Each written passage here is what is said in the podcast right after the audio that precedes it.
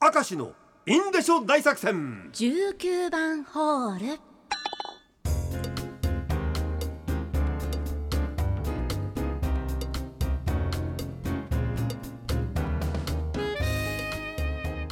さあ今日も19番ホール行ってみましょうかね、ラジオネーム岩見沢の失敗作。二人に聞きたいことがあるんです、はい。布団の打ち直しの仕方を教えてくださいラジオネーム万華鏡ドキンガン。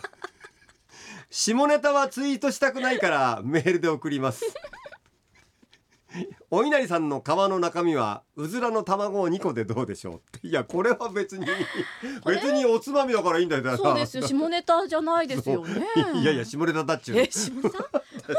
でもえなんでツイートにその下っぽいのはダメっていうのはなんで残るから？残るしもしかしてこう知ってる人が見てるかもしれないじゃないですか。じゃあ俺はどうするんだよ。生放送でそんな話ばっかりして。お俺の人としての価値はお前ないっていうのかよみたいなさ。まあ仕方僕はねあの仕事ですからね。そうですね。仕事なのかな？仕事なのかな？ラジオネームジャガホッケ初投稿。おこれ19番ホールで初投稿というのもこれもなんか新しいパターンでいいよね。でも本人全然聞いてなかったらどうしようこれ。いや聞いてくれるでしょきっとね、えー私と青木まりこ現象ですがえー場所というわけではないんだ。いつも会社に行く時にパジャマからスーツに着替える。ネクタイを締めスーツを羽織った途端に青木まりこが来るんです。せっかく着替えたのにといった感じですがあと「いいんでしょ？大作戦」のオープニングを聞くと青木まりこが来ます。えー、最初から？トイレ行っちゃうんですか？この番組嫌いなんじゃねえのかお前。それはさ。ああそういうことか。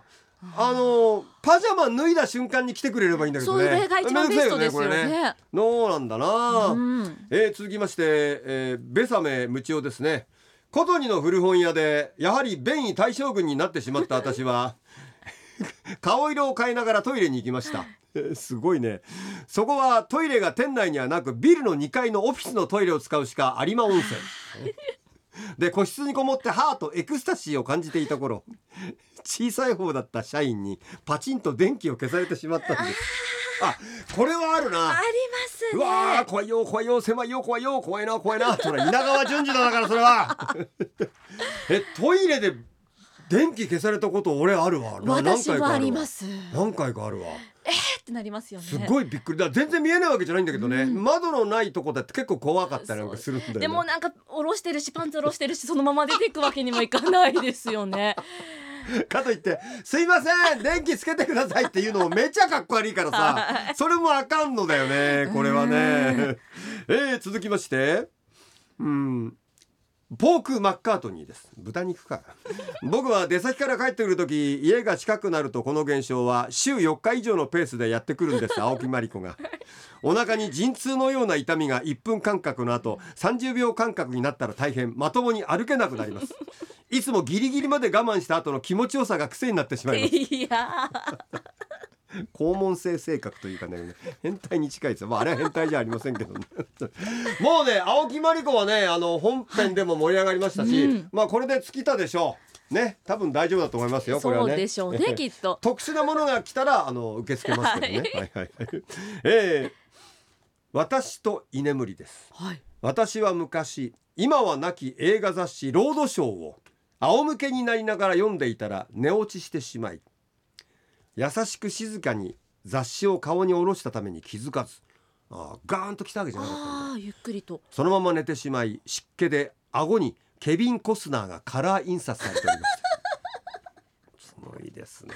映っちゃったんですね。ロードショーはもうないないかそうなんだよね。知ってるこの雑誌？いや知らないです。結構分厚いの映画ファンがよく見るロードショー。で写真が多くあってね当時のハリウッドスターとかねいろんな映画スターがあったわけですよ。私野良ミャオが好きでノね。ランミャ知らないよな。オ知らないです。野良ミャオ特集なんてもうもう答えられないほどね可愛らしい女優さん。だ女優さんなんですね。香港の女優さんですへー。あじゃあ誰もわかんない